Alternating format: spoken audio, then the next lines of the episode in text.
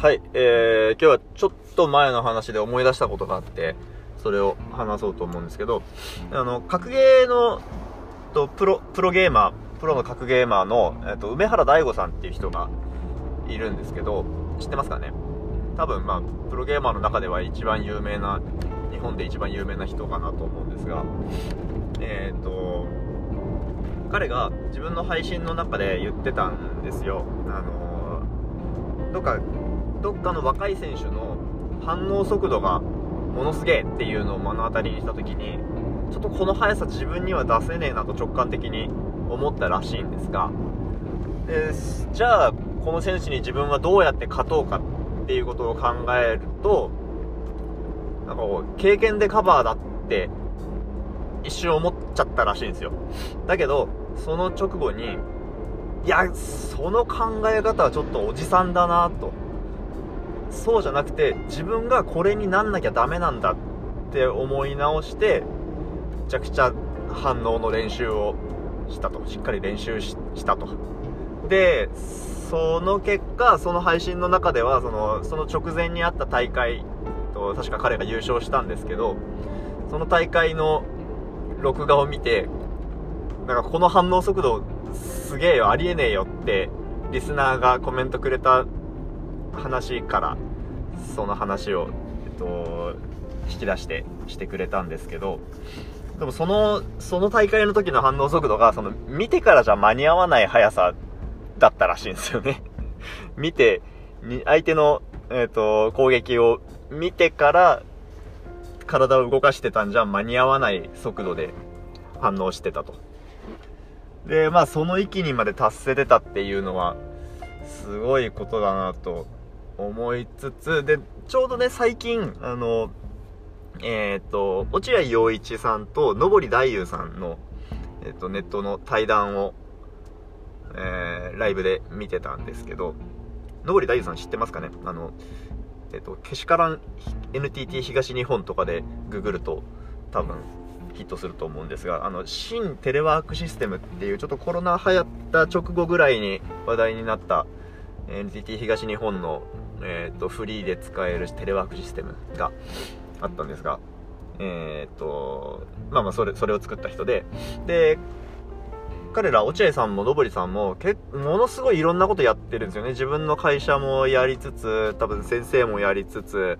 えっ、ー、と、日本の国の仕事もしつつ、みたいな感じだと思うんですけど、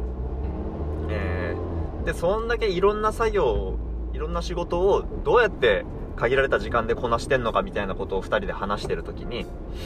なんかそのよくやる作業とか結果が分かってるやつとかは、えーと、考えてから動くんじゃなくってもうなんか脳と体がソフトウェアじゃなくてハードウェアで最適化されてる感覚があるみたいなことを言っていて。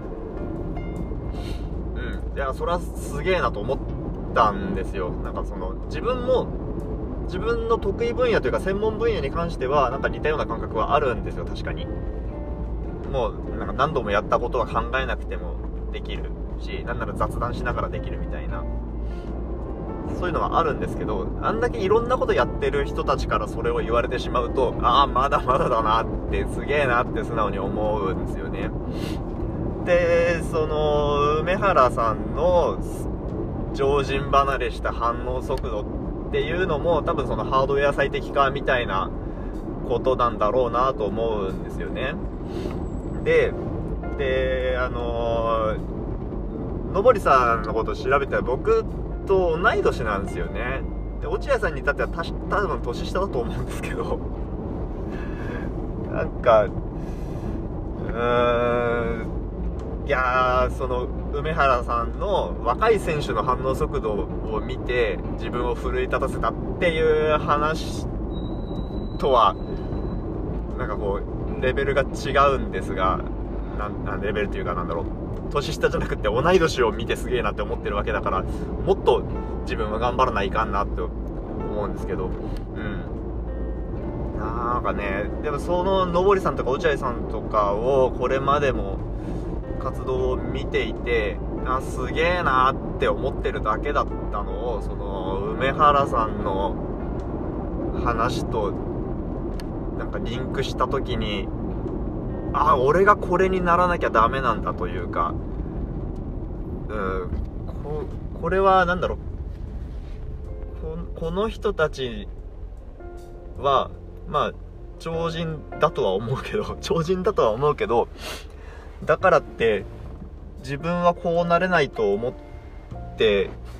ただ眺めているだけでは本当に自分はこのままだよなーって思ってなんかね別に彼らを目標にしなくてもいいけど彼らになあ目標にするのはいいんだ。目標にしてよくてで彼らに彼らのレベルに到達できないからといってそれを嘆く必要はないのだけどうん。少なくとも目指すとか努力するとかいうことは諦めてはいけないのだなーってなんかその話を思い出して改めて思いました。で僕のねプログラマーとしての僕の領域でいくと例えば AI とか機械学習とかなんだろうな。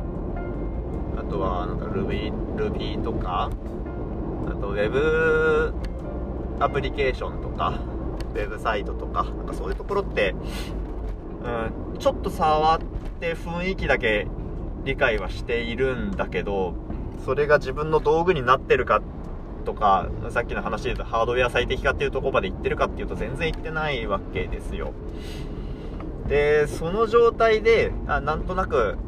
分かったからこれで OK ってなってるのってまさにその梅原さんが言ってた経験でカバーしようみたいな、えー、甘い考えだなって思いましてうん何でもやってかないかんなと。まあ時間はねもちろん有限なんで取捨選択しつつではあるんですけどいやーやらんで分かった気になるのは良くないですよね。やんなきゃねって思ったお話でした。はい頑張ります。